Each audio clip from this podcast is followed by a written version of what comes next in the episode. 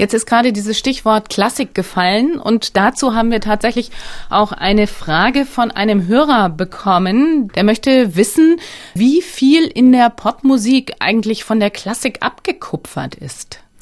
Also das kann man generell nicht sagen. Es gibt Musikstile, die sehr stark von der Klassik beeinflusst sind. Generell ist es so, ähm, ich habe mal ein Interview mit Sting gemacht und der hat mir jetzt, äh, da hat er gerade Folkrock gemacht und dann habe ich gesagt, ja, wie, wie kommt er dazu? Und dann hat er gesagt, ja, Folkmusik ist eigentlich die Basis von allem. Die Melodien da sind, die haben die Klassik beeinflusst, wenn man an Mozart denkt, also diese Melodien. Und so hat sich das weiterentwickelt in der Klassik, dass man sagt, da gab es kompliziertere Formen, das hat sich ausgebaut mit anderen Harmonien, aber im Prinzip die Basis ist ist erstmal Folkmusik. Also andersrum wird, also irgendwie andersrum wird ein Schuh draus. Wird ein Schuh vielleicht Aha. draus, ja, aber das, das gab dann entwickelte Stile und sagen wir mal, das gab am Anfang war eben die Rockmusik mehr Blues beeinflusst oder äh, Rock'n'Roll beeinflusst und vom Folk natürlich, aber dann gab es eben hier diese europäischen Musiker, die ich kurz schon angesprochen habe, wo dann eben ausgebildete Klavierspieler waren, die eben das als Background auch hatten und dieses versucht haben zu kombinieren und da gab es natürlich Bilder einer Ausstellung von Mussorgsky, die von Emerson Lake in Parma, einer der erfolgreichsten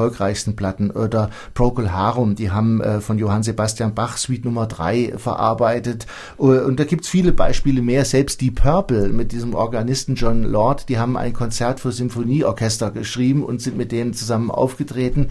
Also da gab's viel Crossover aus der Ecke. Es gab dann später aber auch Leute, die den Jazz gesucht haben und Jazzrock gemacht haben. Auch das, dieser Zusatz Rock wieder, äh, weil man gesagt hat, das ist der angesagte Beat und in die Richtung wollen wir auch gehen.